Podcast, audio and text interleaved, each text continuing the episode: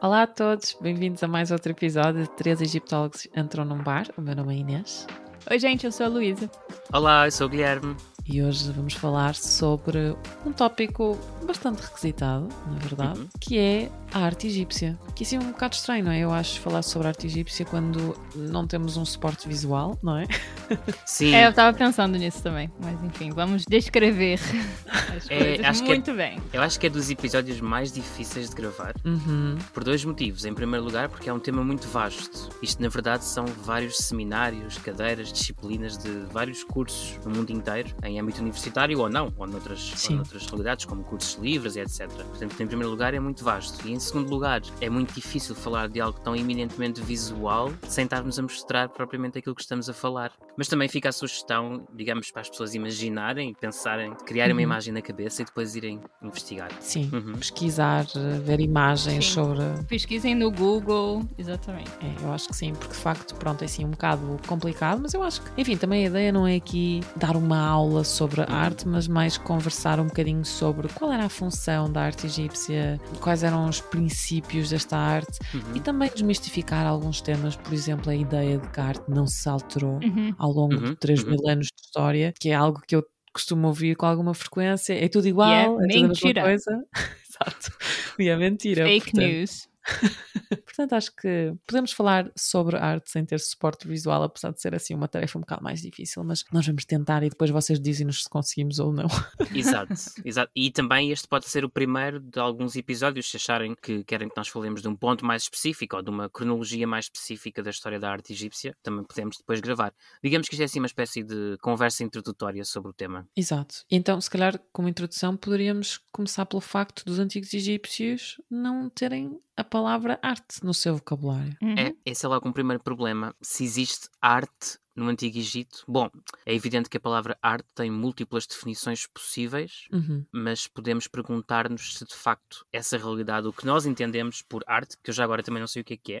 Aliás, eu nem sei se eu próprio sei o que é que entendo por arte. Às vezes a arte é uma coisa mais de identificação do que de definição, não é? Uhum. Olhamos para um quadro e sabemos, olha, aquilo é arte, uma escultura, aquilo é arte, mas não necessariamente porque estamos a pensar numa definição super detalhada e complexa do que é a expressão artística ou o fenómeno artístico. Sim. Então, não sei, será que existia no Egito a ideia da criação pela criação, pela uhum. fruição, pela mera observação e contemplação de um objeto artístico? Será que sim? Será que não? Esse fato já foi usado por muita gente para argumentar que porque eles não tinham a palavra arte, então uhum. Uhum. Eles não tinham arte, mas também eu acho importante lembrar que eles também não tinham palavras para outras coisas que eles tinham, por exemplo, eles não tinham palavras para Estado. Nem religião. Uhum. Eles tinham palavras para realeza, nem religião. Não há e uma palavra coisas, que seja obviamente, religião. existiam, por exemplo. Uhum. Claro. Então, o fato de não ter um termo como arte, ou como religião, ou como Estado, que corresponde aos termos modernos, né, que nós temos para esses fenômenos, não significa que isso não existia no Egito. Claro que pode significar que essas coisas eram se manifestavam de maneiras diferentes de como entendemos hoje, mas sim, sim, eles não tinham palavras para arte, mas tinham palavras para artesãos, uhum. uhum. para estátuas. Portanto, existia esse vocábulo, mas essa ideia de arte, como nós entendemos, pelo menos no Ocidente, e no Ocidente moderno, não é? Dos dias uhum, de hoje. Uhum. Pronto, isso já é mais difícil de dizer se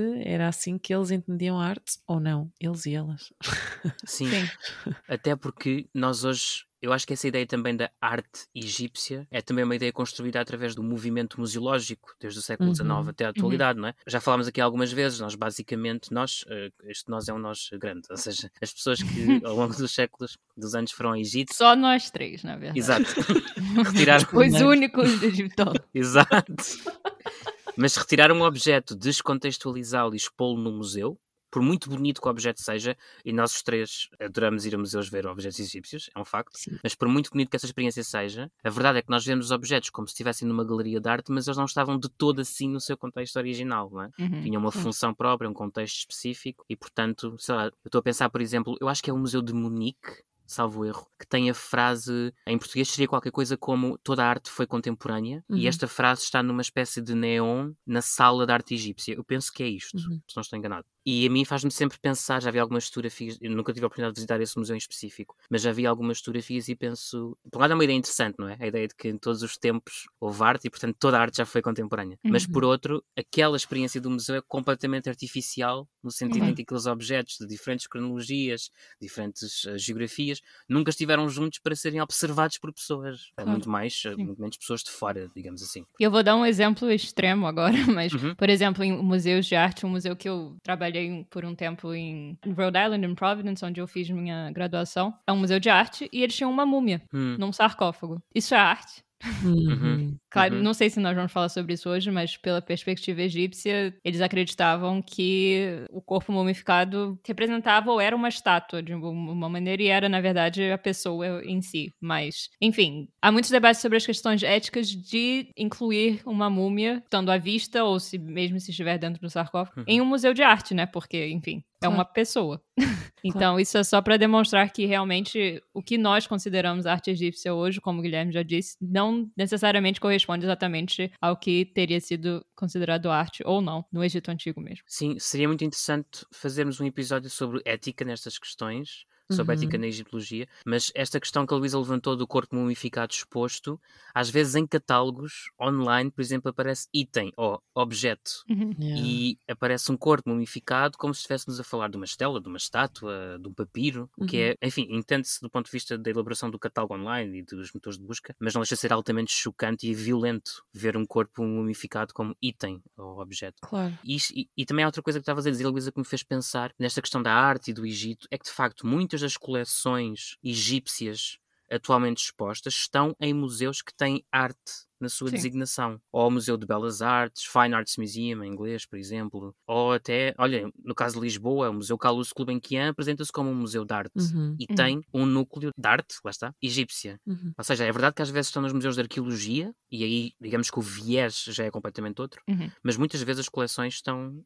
em museus que se designam como artísticos, museus de arte, não é? Pois é, essa é uma questão interessante, não é? De ponderar também o facto de nós estarmos a vivenciar a arte do Antigo Egito de uma forma que ela nunca teria sido vivenciada uhum. no passado. Na altura em que ela foi construída e é exposta, alguma arte egípcia nem sequer era suposto ser vista por ninguém. E acho que também uhum. vamos falar um bocadinho sobre essa ideia do público. Para quem uhum. é que esta arte era construída? Para quem é que era feita? Quem é que era suposto ver estas coisas? Uhum. É muito interessante, paralelamente ao facto de não haver a palavra arte na língua egípcia, também não existe a ideia do artista, uhum. digamos assim. Ou seja, temos artesãos, uhum. mas não necessariamente artistas. E a grande maioria dos, das obras de arte, dos objetos que foram feitos pelos antigos egípcios, não são assinadas. Ou seja, uhum. não sabemos quem as fez, quem as construiu. O que, de certa forma, é um bocadinho oposto daquilo que acontece na arte, digamos, no Ocidente, em que sabemos quem é que fez a determinada uhum. pintura ou escultura, enfim. Sim. Isso não se passava no Antigo Egito. O que não quer dizer que não houvesse individualidade, não é? Ou seja, uhum. seja do lado de quem encomenda, quem, digamos assim, pede a uma equipa de artesãos para fazer uma parede, um túmulo, um teto, uma estátua, uma estela, ou até de, da parte de quem produz. Há muitos egiptólogos e egiptólogas que se dedicam exatamente a pesquisar sobre diferentes ateliês, diferentes centros de produção de trabalho e que conseguem identificar as mãos, entre aspas, de um determinado artesão ou artesã sem, que, sem saber o seu nome. Uhum. Uhum. E eu acho isso bastante interessante, não é? Um bocadinho também daquilo que começámos por dizer, essa falsa ideia de que a arte não muda, não é? A arte egípcia muda no espaço e no tempo, mas também dentro do mesmo espaço e do mesmo tempo. Uhum. Claro. Há traços dessa subjetividade individual. Agora, se ela é fruto de questões estéticas, sei lá, alguém, olha, eu por acaso até prefiro a figura representada desta forma. Se ela é o produto do domínio, maior ou menor domínio por parte de um artesão ou de uma artesã em representar figuras? Se é as duas coisas ao mesmo tempo, se não é nada disto? É muito difícil claro. sabermos, não é? E, aliás, eu também devo mencionar que nós conhecemos alguns artesãos, nós conhecemos alguns, uhum, uhum, uhum. alguns artistas, se quisermos dizer, apesar de não ser sim, essa sim. palavra, do Antigo Egito, mas são raros são raros. Uhum. E normalmente é aquilo que o Guilherme está a dizer. Normalmente o que acontece é que há uma determinada forma de, de fazer, de criar, que é tão específica a uma determinada pessoa ou a um determinado ateliê de trabalho que uma pessoa pode dizer: olha, isto claramente, esta peça claramente tem que vir deste ateliê, desta cidade, uhum. desta altura, desta cronologia. Mas pronto, isto não acontece sempre, não é? Às vezes é um bocado difícil dizer, mas é frequente conseguirmos distinguir, por exemplo, estilos regionais. Sim. Uhum. E então cronológicos também. Quer dizer, uma estátua da 18ª dinastia não tem nada a ver com uma Uhum. estátua da 5ª dinastia. Claro que para uma pessoa leiga, uma pessoa que não esteja habituada a ver eh, estas estátuas, estas imagens, a arte egípcia, pode parecer tudo assim um bocadinho mais do mesmo, mas a Uhum. verdade é que há detalhes que nos mostram que na verdade não são assim detalhes tão pequeninos, não é? São, são Claro. para quem está habituado a ver estas peças até são bastante óbvios. Mas de facto, eu acho que há uma certa tendência a achar que a arte egípcia é assim muito rígida, que não se Uhum. modifica ao longo do tempo, que parece toda igual, simplesmente porque os princípios da própria arte mantiveram-se mais ou menos inalterados ao longo dos séculos. Sim, talvez seja bom falar um pouco sobre esses princípios antes Uhum. da gente falar sobre público e tal. Enfim, a arte egípcia é muito. Se você olhar uma estátua ou uma representação egípcia, você vai saber que é egípcio, se você tem um mínimo de conhecimento sobre. Na verdade era isso que eu ia dizer antes de começares a falar. É porque Pois é. é, é muito interessante. Ou seja, se por um lado nós não podemos dizer que a arte egípcia não evoluiu, porque isso não é verdade ao longo dos Uhum. mais de 3 mil anos de história, por outro, eu arrisco dizer que é das artes, assim no conjunto, mais facilmente identificáveis, mesmo para quem nunca estudou nada sobre o Antigo Egito. Sim. Sim. Esses, eu acho que esses princípios principais, digamos assim, eram constantes, mesmo que Uhum. houvesse Uhum. variabilidade regional ou cronológica, claro. Certas coisas permaneceram do mesmo jeito por, sei lá, 4 mil anos. Uhum. Então, por isso que eu queria falar um pouco sobre essas coisas Sim. antes da gente começar o resto. Então, uma das coisas que sempre chama a minha atenção é a a perspectiva, ou na verdade a falta de perspectiva, né? Em representações bidimensionais ou em 2D, tem uma característica falta de perspectiva. Vamos dizer pintura, pronto. Assim, não é só. mas Pintura ou relevo, relevo, né? Mas relevo, enfim, sim. sim. E uma coisa que chama muita atenção é o fato da face humana, por exemplo, ser vista apenas De perfil, não é? de perfil, exatamente. Então só um olho é visto, o nariz é visto, mas é claramente perfil, enquanto o resto da pessoa, principalmente a parte O da- tronco. do Uhum. tronco, é frontal. Então sempre parece. é muito difícil entender para quem não está acostumado a estudar e apreciar arte egípcia, é muito difícil entender qual é a perspectiva Uhum, que eles uhum. estão tentando representar, né? E É. há uma razão porque eles representavam as pessoas assim. É o estilo que em inglês chama aspective, eu acho que em português seria o que? Aspectivo? Perspectivo. Uhum. Uhum. Perspectivo, que é um termo problemático, podemos falar disso depois se quiserem. Mas, enfim, essa ideia de que a arte egípcia representa as partes mais características do que está sendo representado. Uhum. Então, por exemplo, se eles estão pintando um, um humano, eles vão representar as partes mais características da face humana. Então, seria Uhum, um sim. olho, o nariz. E aí o tronco é de frente. E então, o objetivo da arte egípcia não é representar momentos no tempo, por exemplo. Não é uma narrativa, embora que parecem como... O que vocês chamam de quê? BDs? Ou Banda desenhada em Portugal, sim. isso, ou quadrinhos, não é o caso. Eles estão representando, sei lá, um snapshot de, das partes mais importantes da cena. Então, as pessoas são representadas dessa maneira. Tem uma, uma pintura muito interessante, eu acho que é de Amarna, que eles pintam um lago Uhum. e Ah, o sim. lago é visto de cima. Uhum. Com umas plantas em volta e as árvores são.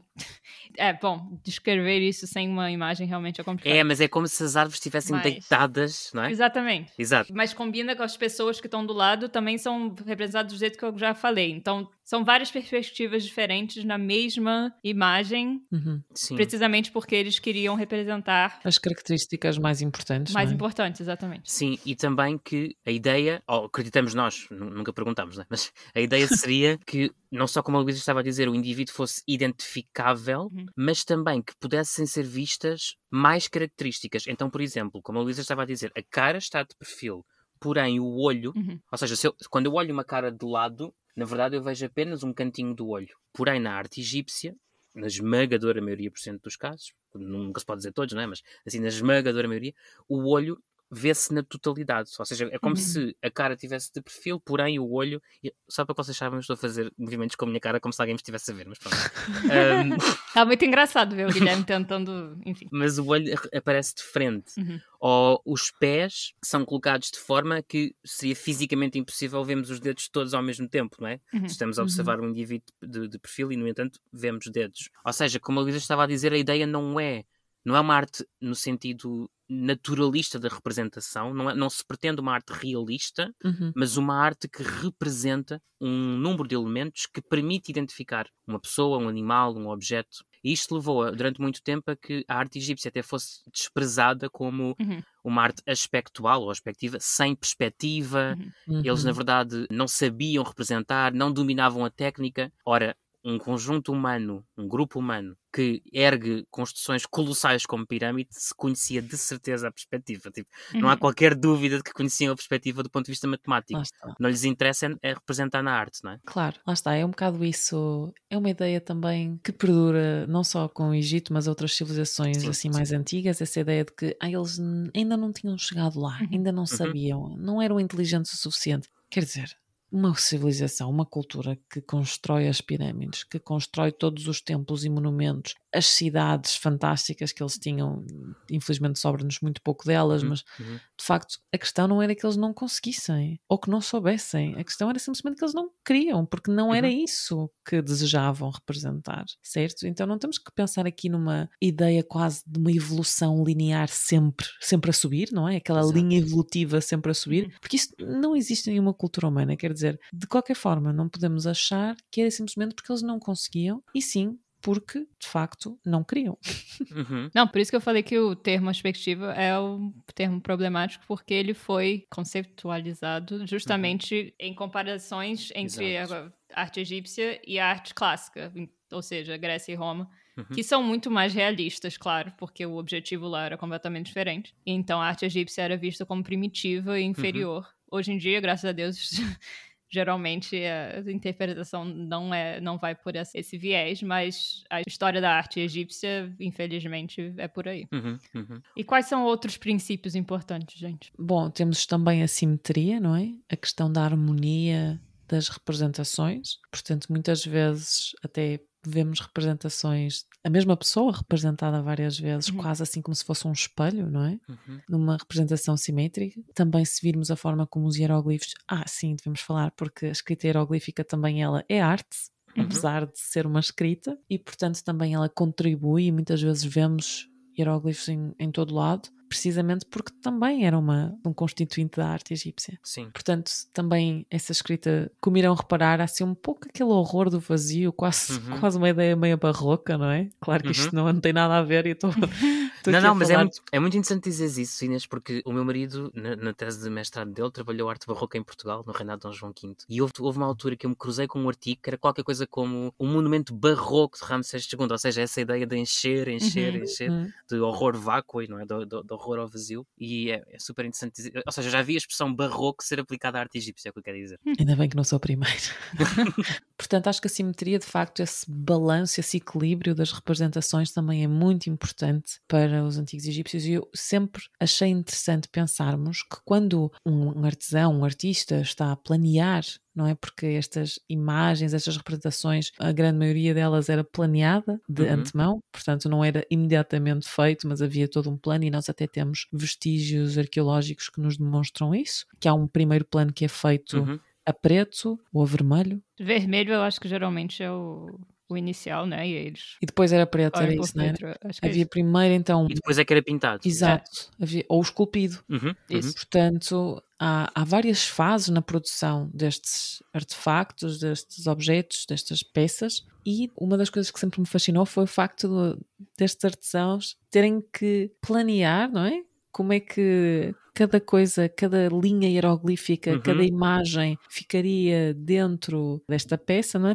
Precisamente para que ficasse tudo equilibrado, para que ficasse tudo simétrico, não é? Uhum. E, por exemplo, quando tens um texto, tens um texto que tem uma- um certo tamanho, não é? Só tem X palavras. Muitas vezes também aquilo que vemos é hieroglifos que são utilizados quase para encher, Uhum. não é? Ou as Uhum. palavras ficam maiores ou ficam mais curtas, porque a escrita hieroglífica permite isso.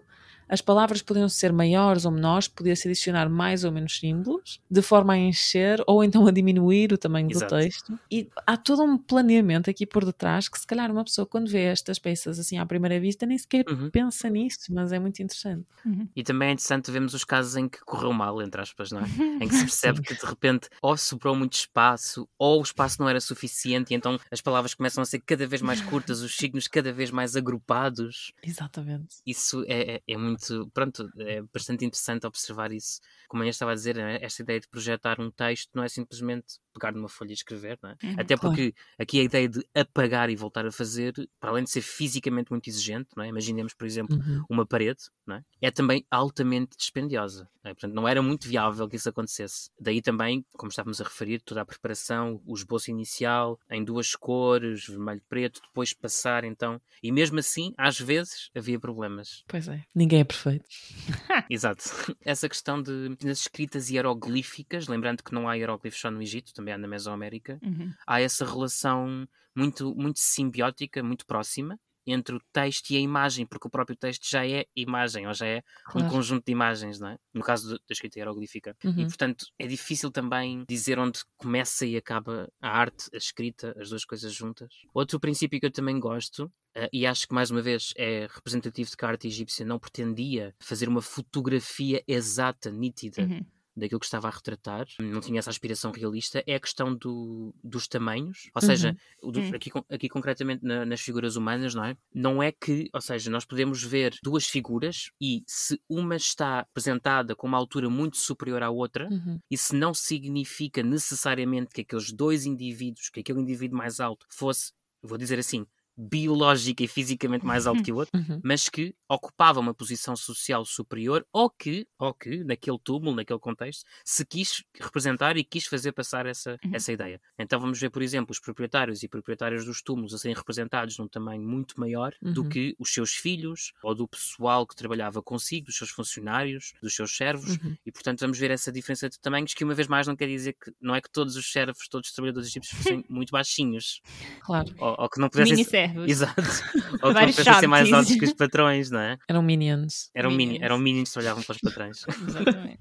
E o rei, por exemplo, é sempre representado como a figura maior. Bom, não sempre que se ele for representado com um deus, eles estarão. O rei ou será um pouco menor ou na mesma escala dos deuses, mas quando o rei é representado ao lado de outros humanos, digamos assim, Uhum. o rei é sempre bem maior do que os outros humanos. Inclusivamente, inclusivamente da pessoa com, com quem está casado, digamos, da sua esposa. Sim. Muitas vezes é representado como mais alto. Por isso é que, por exemplo, quando temos casos em que a rainha ou a esposa do rei está representada à mesma altura que ele, isso é um sinal do estatuto elevado dessa pessoa. Portanto, estou a pensar, sei lá, na Nefertiti e no Akhenaten, que Uhum. frequentemente são representados no mesmo tamanho. Ou a Ti e o Amenhotep III também. Sim. Exatamente. E isso é uma boa indicação do poder que estas, estas esposas reais Uhum. tinham. Sim, sim. Relativamente à representação humana, há também, enfim, nada do que nós estamos a dizer é uma regra, ok? Há princípios norteadores, mas depois, se entrarem em museus, se forem ao Egito, se forem à internet, até pesquisar,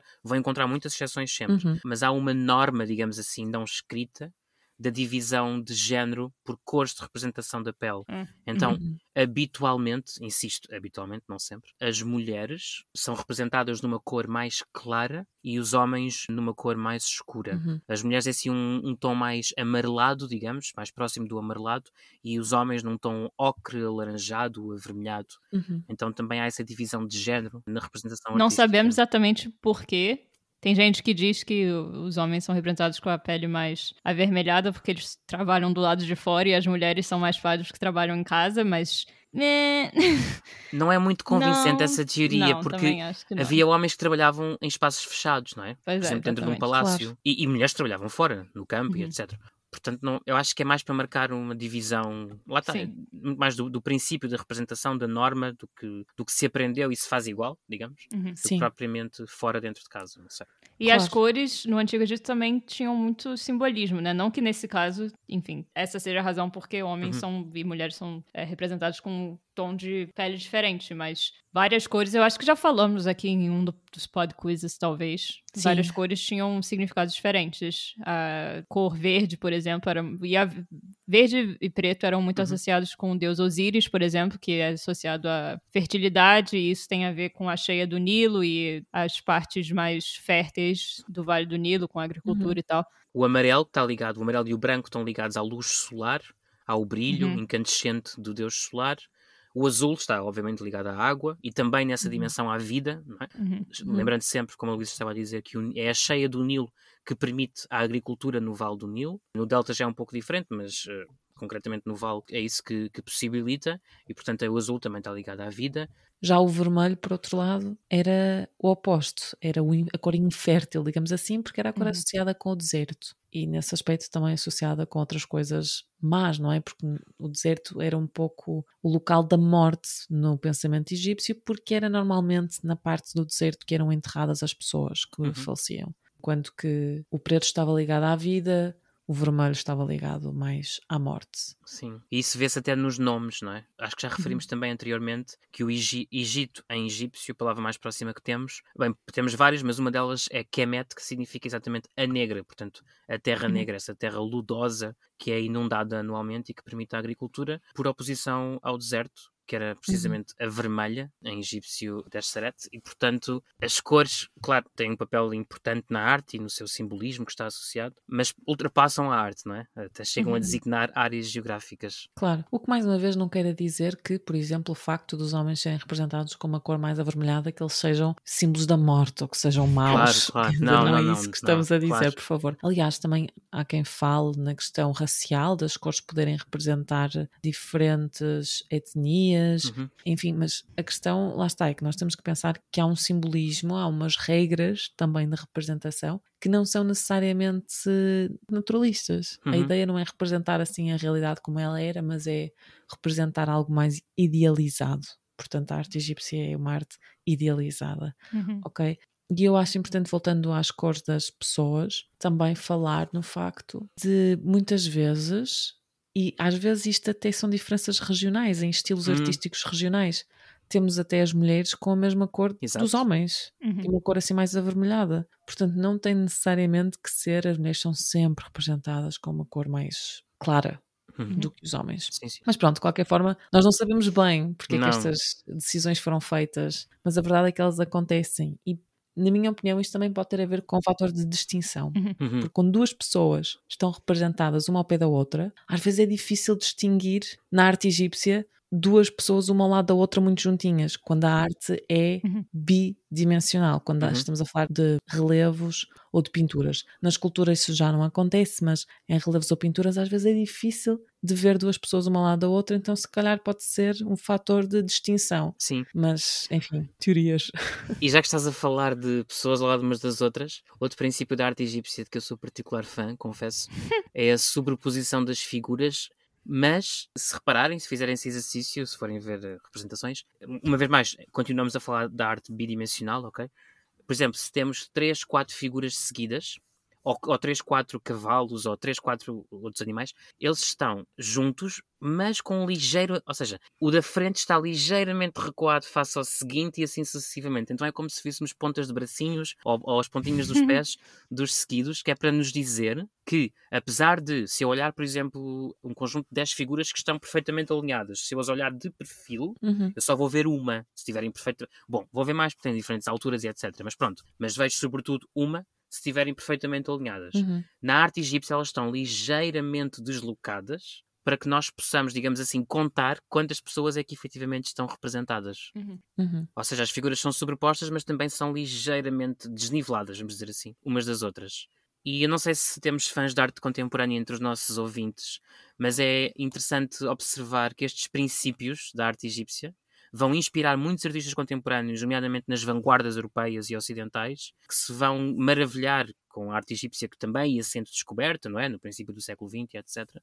E vão aplicar alguns desses princípios à, su à sua própria arte. E o próprio Picasso, por exemplo, tem escritos sobre a arte egípcia e de como inspira nas suas composições, muito também motivados por esta ideia de que não precisavam de representar a realidade como ela é exatamente. Uhum, uhum. É algo que vai ser muito importante nas vanguardas da arte contemporânea e, portanto, a arte egípcia não ficou escondida, guardada lá atrás na antiguidade e continua a ser bastante influente até aos dias de hoje, depois também através da, da recepção da arte, claro. Talvez seja bom falar um pouco sobre o que é representado, né? Porque a gente está falando tanto de Sim. como as coisas são representadas, mas não necessariamente do que uhum, está uhum. sendo representado. E eu acho importante começar pelo fato de que o que era representado variava muito dependendo do contexto. Uhum.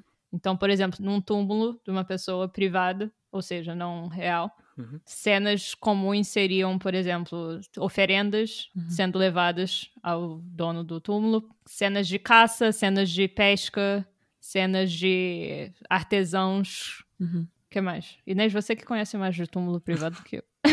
Sim, eu acho que se formos falar assim das essenciais que têm que estar mesmo nos túmulos, então são ofrendas, uhum. a imagem do defunto ou da defunta, das pessoas falecidas que foram enterradas nesse, nesse túmulo. Enfim, nem todas as pessoas que são enterradas num túmulo estão representadas nas paredes, mas as uhum. principais, não é? as pessoas que uhum. mandaram construir o túmulo, que pagaram por ele, estão Exato. sempre representadas. Não é? Normalmente é um homem, às vezes um homem e uma mulher, mais raro vemos uma mulher sozinha, mas uhum. de qualquer forma o dono, digamos assim, o proprietário ou a proprietária do túmulo está representado. Portanto, ofrendas, imagens desses proprietários, muitas vezes sentados em frente a mesas de ofrendas uhum. e também a representação do nome destas pessoas. Uhum. Portanto, hieroglifos também são parte essencial da representação e muitas vezes parece que são assim textos muito corridos, mas na verdade são só os nomes das pessoas uhum. e os seus títulos, títulos religiosos, administrativos, enfim, às vezes parece que há ali muito texto, mas na verdade é só o nome da pessoa repetido várias vezes, não é?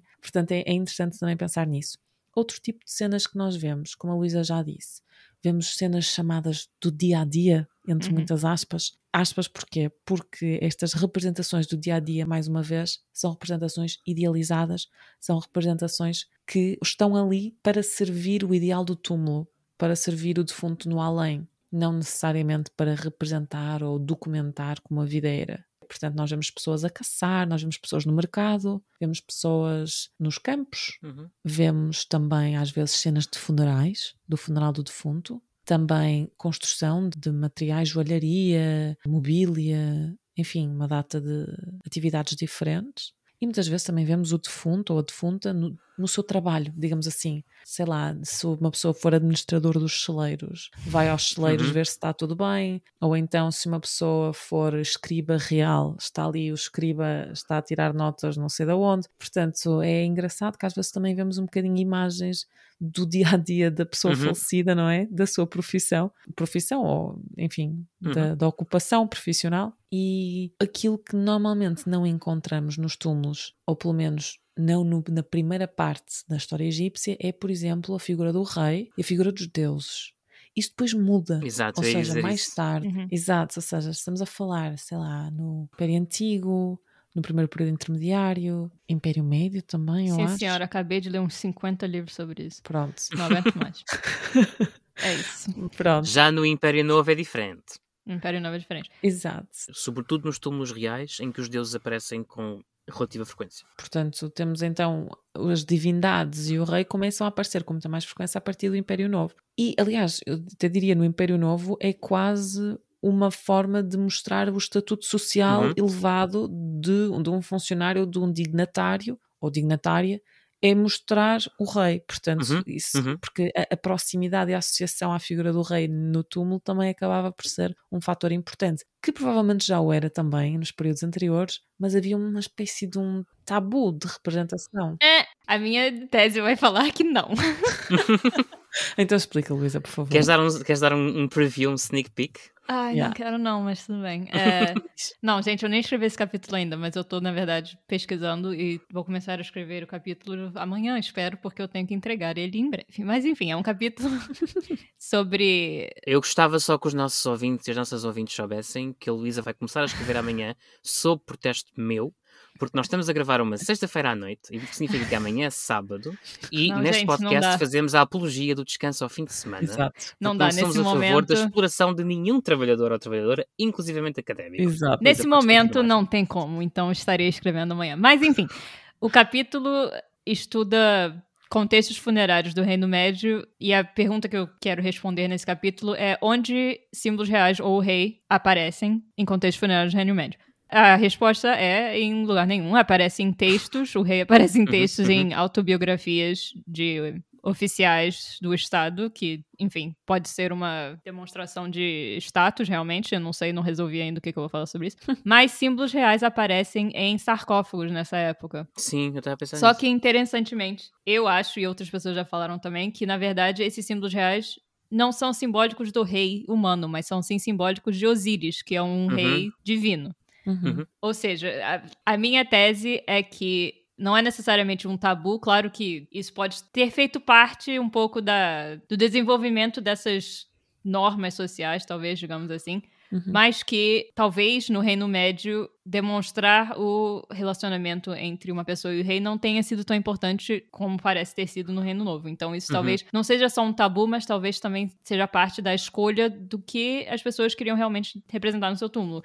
E isso tem a ver com a função da arte egípcia, que, como a Inês já disse, por exemplo, representações muito comuns em túmulos privados nesses períodos mais antigos seriam cenas de oferenda, por exemplo. Isso é ligado à função da arte egípcia, que, como a Inês já disse, no túmulo, pelo menos, era muito ligado à função que a arte tinha no além e não na uhum, vida uhum. da pessoa. Então, por exemplo, uma representação de uma oferenda num túmulo significa, nós achamos, que essas oferendas estariam sempre disponíveis uhum. para o defunto. Uhum. Então, Exato. Eu acho que a falta de imagens do rei nesses períodos mais antigos talvez seja mais ligado ao que era necessário uhum. Hum, pra, uhum. no além. Faz sentido. Além de normas sociais. Mas enfim. Estou convencida. Provavelmente. Não, ah, é que bom, porque eu acho que o resto não estará. Então veremos.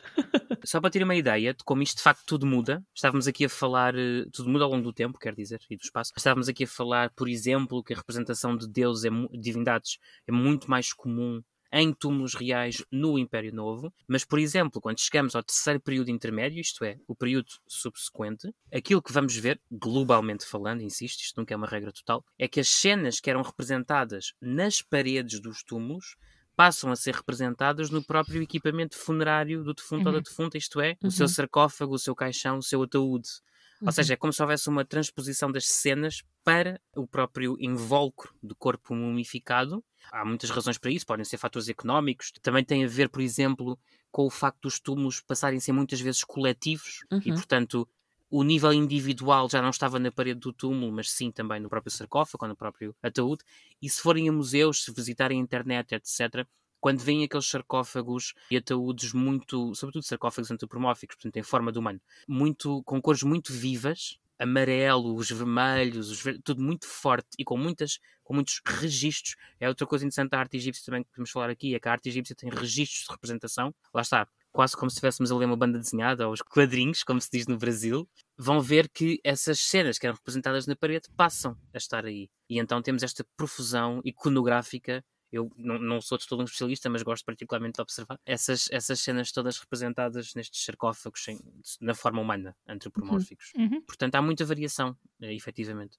E há outra coisa, é que nós estamos aqui muito a falar da arte bidimensional, da pintura, do relevo, mas os egípcios têm todas as outras artes que nós hoje conhecemos. Bom, à exceção daquelas que envolvem audiovisual. Não tinham cinema, não tinham. uh, Sério? Evidentemente, evidentemente.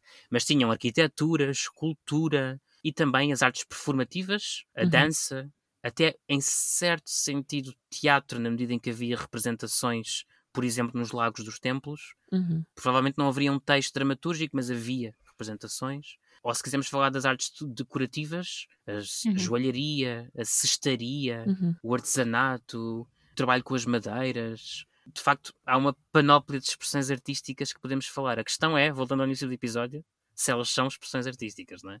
Claro. Sim, isso passa também tudo um bocadinho pela ideia da função da arte uhum. egípcia, não é? Qual era a função da arte egípcia? Exato. E, de facto, eu acho que a grande maioria dos egiptólogos concordaria que a arte egípcia é uma arte funcional. Uhum. Ou uhum. seja, é uma arte que é criada, que é feita não pela arte em si, não apenas pela parte estética e o prazer estético que essa peça poderá dar a um indivíduo, mas antes pela sua função, Uhum. pela função que desempenha no mundo e na vida das pessoas. O que, claro, não significa que questões estéticas não eram importantes, mas. Exatamente. Não seriam as mais importantes, não é? Uhum. Claro. Aliás, eu acho que as questões estéticas claramente eram importantes para os egípcios porque eles de facto dedicavam muito tempo e, e dinheiro a criar artefactos simétricos, com uma determinada ordem. Enfim, claro que havia um, havia um cuidado estético Uhum. que é visível, mas de facto também havia uma, uma função importante. Por isso é que também é, estamos a falar daquilo que é representado. Depende do contexto, lá está. Nós Uhum. falamos de túmulos, mas se nós formos para um templo as coisas vão ter uma função diferente e, portanto, as representações vão ser diferentes também. Uhum. E também o tipo de arte que vemos num templo é diferente do tipo de arte que vemos num túmulo. Enfim, este- todas estas coisas vão ser muito diferentes dependendo do contexto. Um dos motivos, se calhar podemos falar outro princípio que nos esquecemos de mencionar é o princípio na estatuária da frontalidade. Uhum. Uhum. O que é que isto significa? Significa que as estátuas egípcias, a grande maioria, está a olhar para a frente, não é? Está Uhum. frontal. Portanto, nós encaramos a estátua e vemos a estátua está quase, parece-nos rígida, não é? Porque não está assim a fazer movimentos, ah, sei lá, se pensarmos na estatuária grega, por exemplo, Exato. não é? E, portanto, a frontalidade é muito importante na estatuária egípcia porque a grande maioria, se não toda, a estatuária egípcia era alvo de culto Uhum. e o culto era feito em frente à estátua. Então era importante que a estátua fosse frontal, que era para receber diretamente o culto, as ofrendas, de frente. Uhum. Exato. E muitas vezes estavam colocadas também em nichos. Portanto, os lados e a parte de trás provavelmente não seriam vistos pelas pessoas. No entanto, muitas vezes também temos decoração na parte de trás da estatuária, o que é interessante também pensar e também já vamos passar para as audiências e para os públicos da, da arte. Exato. Mas de facto, essa, a, a parte funcional acaba também por definir de certa forma como é que as coisas são feitas. Sem dúvida. E comparar, por exemplo, como uma estátua egípcia no Antigo Egito mesmo, se ela estivesse num nicho, como a Inês disse, não, somente a parte frontal seria vista, mas isso é completamente diferente de como nós vemos estátuas em museus, né? Uhum. Então, a, a relação entre visitante do museu e visitante de um túmulo no Egito, por exemplo, ou de um templo no Egito que teria visto uma estátua é completamente diferente. E também acho importante realçar que no Egito, templos e túmulos teriam acesso restrito, de- Uhum. claramente de níveis diferentes. No templo era muito mais difícil do que no túmulo, dependendo Uhum. do- da parte do túmulo. Mas. E da parte do templo. E da parte do templo, claro. Mas Sim. a arte egípcia não era necessariamente. A função não era ser vista. Exato. Como a Inês já disse, eu acho. Muita arte egípcia, na verdade, era invisível. E invisível, que eu uso esse termo para sinalizar que era invisível para olhos humanos, né? Isso, Uhum. claro, Uhum. Não sei se vamos temos falar disso aqui, mas os deuses, por exemplo, também eram uma- um público muito importante no Egito. E claro que como os deuses interagem com a arte é muito diferente de como humanos interagem com a arte, mas muita arte egípcia era invisível do ponto de vista humano, e isso é completamente diferente de como nós interagimos com a arte egípcia hoje em dia. Sim, não era feita sequer para ser vista por humanos. Não tudo, não, não tudo, mas não muito tudo, dela. mas muito claro, claro.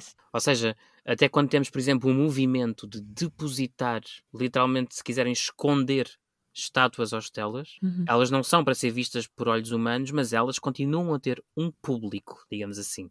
Só que esse público é, é um público divino, Uhum. ou pelo menos um público que habita o além, mesmo que não sejam deuses, ainda que, como já falámos acho que no episódio anterior, supostamente os indivíduos que conseguissem ultrapassar os perigos até chegar ao além, quando chegam ao além, tornam-se Ar, ou Aru no plural, e portanto tornam-se, não são necessariamente deuses, mas também não são humanos, Uhum. são, digamos assim, seres transfigurados, Uhum. transcendentais. E esse público, esses seres que habitam o além, aquilo que não é terrestre, também são público do que nós hoje chamamos arte. Uhum. E, portanto, quando falamos de para quem é que a arte é produzida, bom, desde logo vai depender do objeto, claro, mas não é necessariamente. Bom, não é para ficar numa galeria a ser visto no sentido museológico do termo, não é? mas não é necessariamente para ser contemplado, admirado. Agora, por exemplo, isto referente a uma estátua que se coloca num templo e que só é vista, vamos dizer, pelo grupo sacerdotal que tem acesso à mesma. Aí, de claro. facto, é muito restrito. Uhum. Se pensarmos num colosso no meio de uma cidade, isso é para ser visto, não é? É exatamente ao contrário, é para ser visto e para causar impacto. Uhum. Portanto, tudo depende da escala do objeto, do material do objeto, do local em que este é inserido, de quem o encomendou, de quem o produziu, aonde é que ele foi colocado. Portanto, tudo depende. É? Mas eu acho interessante isso também. Nem sempre a escala significa, por exemplo, uma escala maior significa que a arte era. A função da arte era para ser visível. Um exemplo claro. que eu adoro é templos no Reino Novo, por exemplo. As paredes exteriores do templo eram cobertas por relevos. Por uhum. exemplo, pensar no templo de Ramsés III em Medina Habu, as partes exteriores do templo eram cobertas por cenas de guerra, uhum, por exemplo. Uhum. uhum. Então, ou seja, super visível. em teoria, mas um humano não consegue ver tudo ao mesmo tempo. Exato. Então, se, se a pessoa está perto da, da parede, consegue apenas ver snapshots. Então, isso uhum, também, uhum. pelo menos para mim, sugere que, de novo, a arte, o público principal ali não era necessariamente Exato. humano. E também isso é ligado, de novo, à função da arte, porque tem, nós, pelo menos, a nossa interpretação moderna é que representações de guerra na parte exterior de templos, por exemplo, a função delas era proteger o templo. Exato. Uhum. E o templo é um microcosmo do Egito, então, na verdade, uhum. estavam protegendo o Egito. Então, uhum. é muito complexo e nada na arte egípcia, eu acho, é... nenhuma só interpretação cobre toda a função claro. ou todo o significado de nada na arte egípcia. Exato. Ah, e isto também tem a ver com o poder performativo da arte, não é? Uhum. No sentido, por exemplo, há, há pouco quando referíamos a questão das ofrendas, representar ofrendas numa parede de um túmulo é garantir que o defunto ou a defunta terão para toda a eternidade o alimento necessário à sua Sim. subsistência. Da mesma forma, ou seguindo o mesmo princípio, que representar uma cena mais agressiva, mais bélica, ou por exemplo serpentes em colunas de templos, uhum. ou cenas de guerra nos muros, servia para perfumaticamente repelir as forças malignas, porque o muro é um limiar existencial, digamos assim, não é? Uhum. Separa duas realidades diferentes, o que está dentro e fora do templo. Então uhum. o muro permite criar uma espécie de proteção simbólica àquela estrutura que, como a Luísa dizia, representa o microcosmos egípcios. Em teoria, cada templo é o lugar onde o mundo foi criado. Claro que depois uhum. há muitos templos e, portanto, assim se vê que a ideia não é aqui uma verdade científica, é esta concepção de que representa o início do cosmos, o início do mundo o local onde a criação vai à existência, uhum. e o uhum. muro permite garantir. E atenção que em muitos tempos egípcios não há só um muro, na verdade temos vários, Sim. digamos uhum. assim, várias circunscrições dentro do templo com diferentes níveis de acesso e visibilidade, e todas elas permitem ir protegendo gradualmente as áreas cada vez que se querem cada vez mais reservadas, porque são cada vez progressivamente mais sagradas, e portanto a iconografia, se quiserem a arte, tem também essa função de, através da sua performance, proteger esses, esses espaços. Portanto, a arte é uma, não é uma arte, vou usar um termo que eu não gosto, mas não é uma arte passiva, não é? Uhum. É uma arte que tem uma performance, que tem uma atividade, que tem uma atividade e que é ativada, não é? Sim. De cada vez que se lê um texto, de cada vez que se observa uma cena, por isso é que dizemos muitas vezes que no Egito nada pode ser deixado ao acaso, não é? Uh, porque as coisas cumprem esta função. Uhum. Aliás, até será interessante mencionar o facto de haver um próprio ritual que se fazia no Antigo Egito, que era o ritual da abertura da boca, uhum. que era feito, por exemplo, em várias estátuas e se calhar também até relevos e pinturas. E esse ritual, a função era precisamente, literalmente, abrir a boca, mas não só uhum. a boca, as orelhas, os olhos, o nariz, uhum. uhum. uhum. para que estas representações artísticas, estas estátuas, estes relevos, estas pinturas, pudessem ver, ouvir, falar, respirar. E nesse sentido, então, não é só uma audiência que vê a arte, mas a arte também nos poderia ver a nós, de certa forma, se é que uhum. isso faz sentido. Exato, exato. E isso é muito interessante também pensarmos. Na verdade, há um estudo que saiu recentemente, relativamente recente, que diz precisamente que o facto de muitas estátuas egípcias terem o nariz partido ou as orelhas, por exemplo, ou a boca e os olhos, não é? Portanto, a parte da cara ter sido atacada, isso parece ter sido, de certa forma, uma tentativa de que a estátua ou a imagem, a representação da pessoa deixasse de ver, deixasse uhum. de ouvir, deixasse de falar, porque havia essa ativação destes uhum. elementos artísticos. E, aliás, também vemos isso, por exemplo, nos hieroglifos que são cortados a meio. Que, por exemplo, um, num túmulo, se temos um hieróglifo de de uma cobra, por exemplo.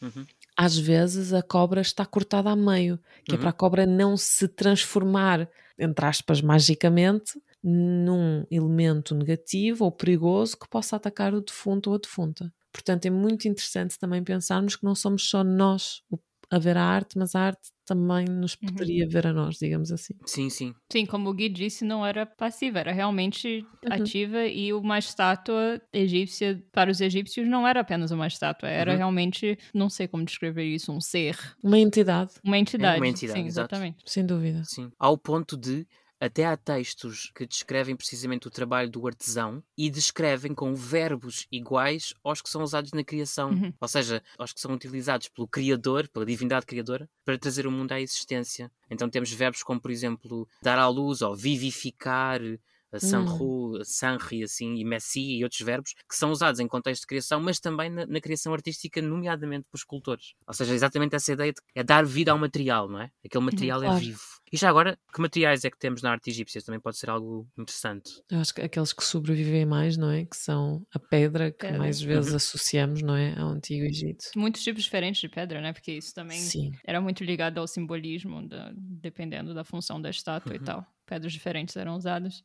Já falamos em relevos e pinturas. Muitas vezes esculpidos em pedra, também às vezes em paredes de adobo que eram cobertas com gesso e pintadas em cima.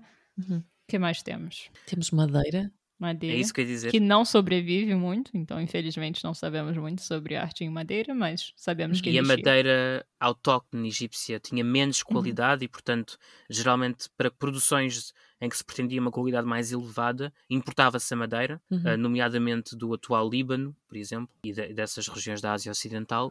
Mas há muitos materiais também, em que são Sim, a metal faiança, por também. exemplo, o metal. Que também muitas vezes não sobrevive. Exato. Porque era reusado né, e reciclado. Claro. E quando digo metal, digo ouro, digo prata, digo bronze, enfim, uhum. uma combinação de elementos. E lá está, pedras preciosas e semi-preciosas, que de facto também eram trabalhadas.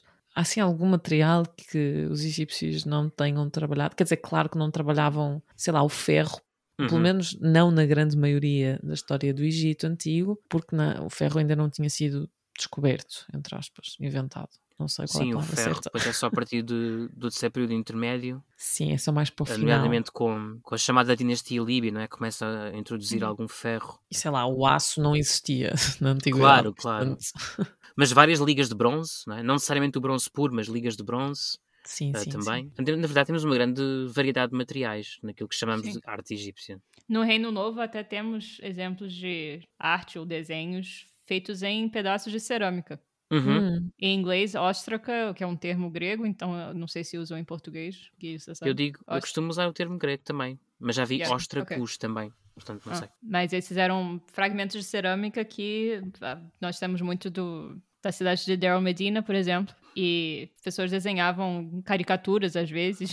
Uhum. Tem muitas que representam animais em que claramente estão representando humanos. Então nós temos, por exemplo, não sei se são ratos que estão claramente estão agindo como sacerdotes carregando uma estátua. Sim, Não sim, tem sim. esse, eu adoro essa. eu adoro. São muito fofos. É os- as chamadas representações satíricas. Depois também há uma discussão sobre o termo, Uhum. mas pronto, gostariam supostamente a satirizar, a ridicularizar alguma realidade, aí por exemplo os sacerdotes, não é? Também há um, mas aí é papiro, se não me É um engano. papiro. em que os ratos estão no lugar dos gatos e vice-versa, Ah, sim. trocam, Uhum. que eu também acho muito interessante. Ah, pois, é, ou seja, já que estamos a falar de materiais, podemos falar também de suportes, não é? Há todo tipo de suportes Uhum. também na arte egípcia.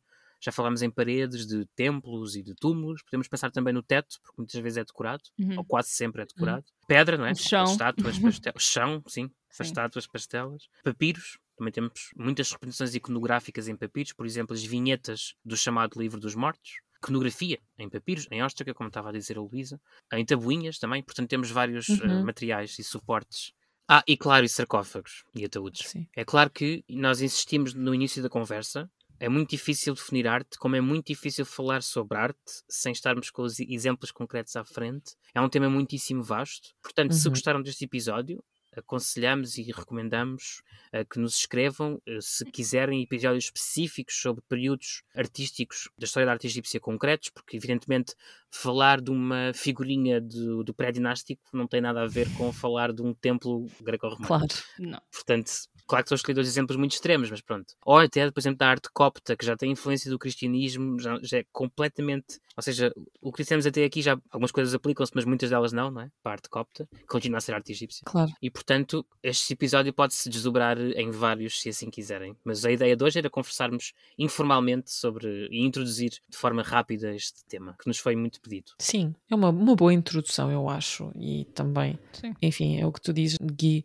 Estamos a fazer agora este ano a, a série histórica, não é? Dos episódios sobre os diferentes períodos históricos do Antigo Egito, portanto, também iremos mencionar algumas coisas sobre a arte nesses episódios. Claro. Mas de facto, se quiserem algo mais específico, já sabem. Nós estamos por aqui. Basta contactarem-nos. Nosso e-mail é podcast.egiptologia.gmail.com mas também podem contactar diretamente a mim através da página no Instagram arroba uma egiptóloga portuguesa. Não deixem de nos avaliar no Spotify e no Apple Podcasts. No Spotify agradecemos muito as 5 estrelas. No Apple Podcasts, para além das estrelas, se nos quiserem deixar um comentário com uma crítica, sugestão, recomendação de tema, coisas que podemos melhorar, nós gostamos Uhum. sempre muito de vos ler.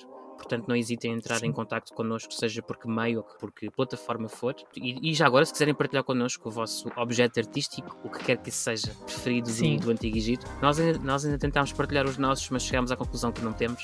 ah, e, portanto, Não, fica muito muito difícil. difícil. Eu tenho um carinho especial, apesar da Marta me irritar em algumas coisas, mas eu gosto muito das cenas, eu gosto muito das cenas de intimidade familiar em Amarna. Sim, Há uma estela em Berlim que eu gosto particularmente. Mas pronto, mas é muito difícil falar sobre objetos preferidos e artefactos preferidos, enfim, é difícil.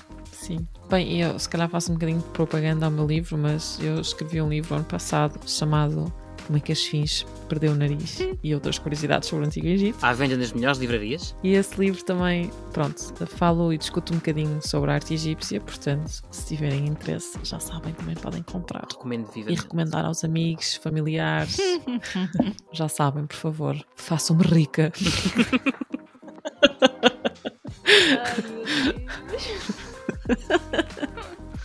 Clássico. E pronto, é isto. Muito obrigada por estarem desse lado. Continuamos fortes. 2023 vai ser um ano cheio de episódios egiptológicos sobre muitos temas diferentes. muitos episódios deste podcast. Uhum. Beijinhos, obrigada e até à próxima. Beijos. Tchau, até à próxima.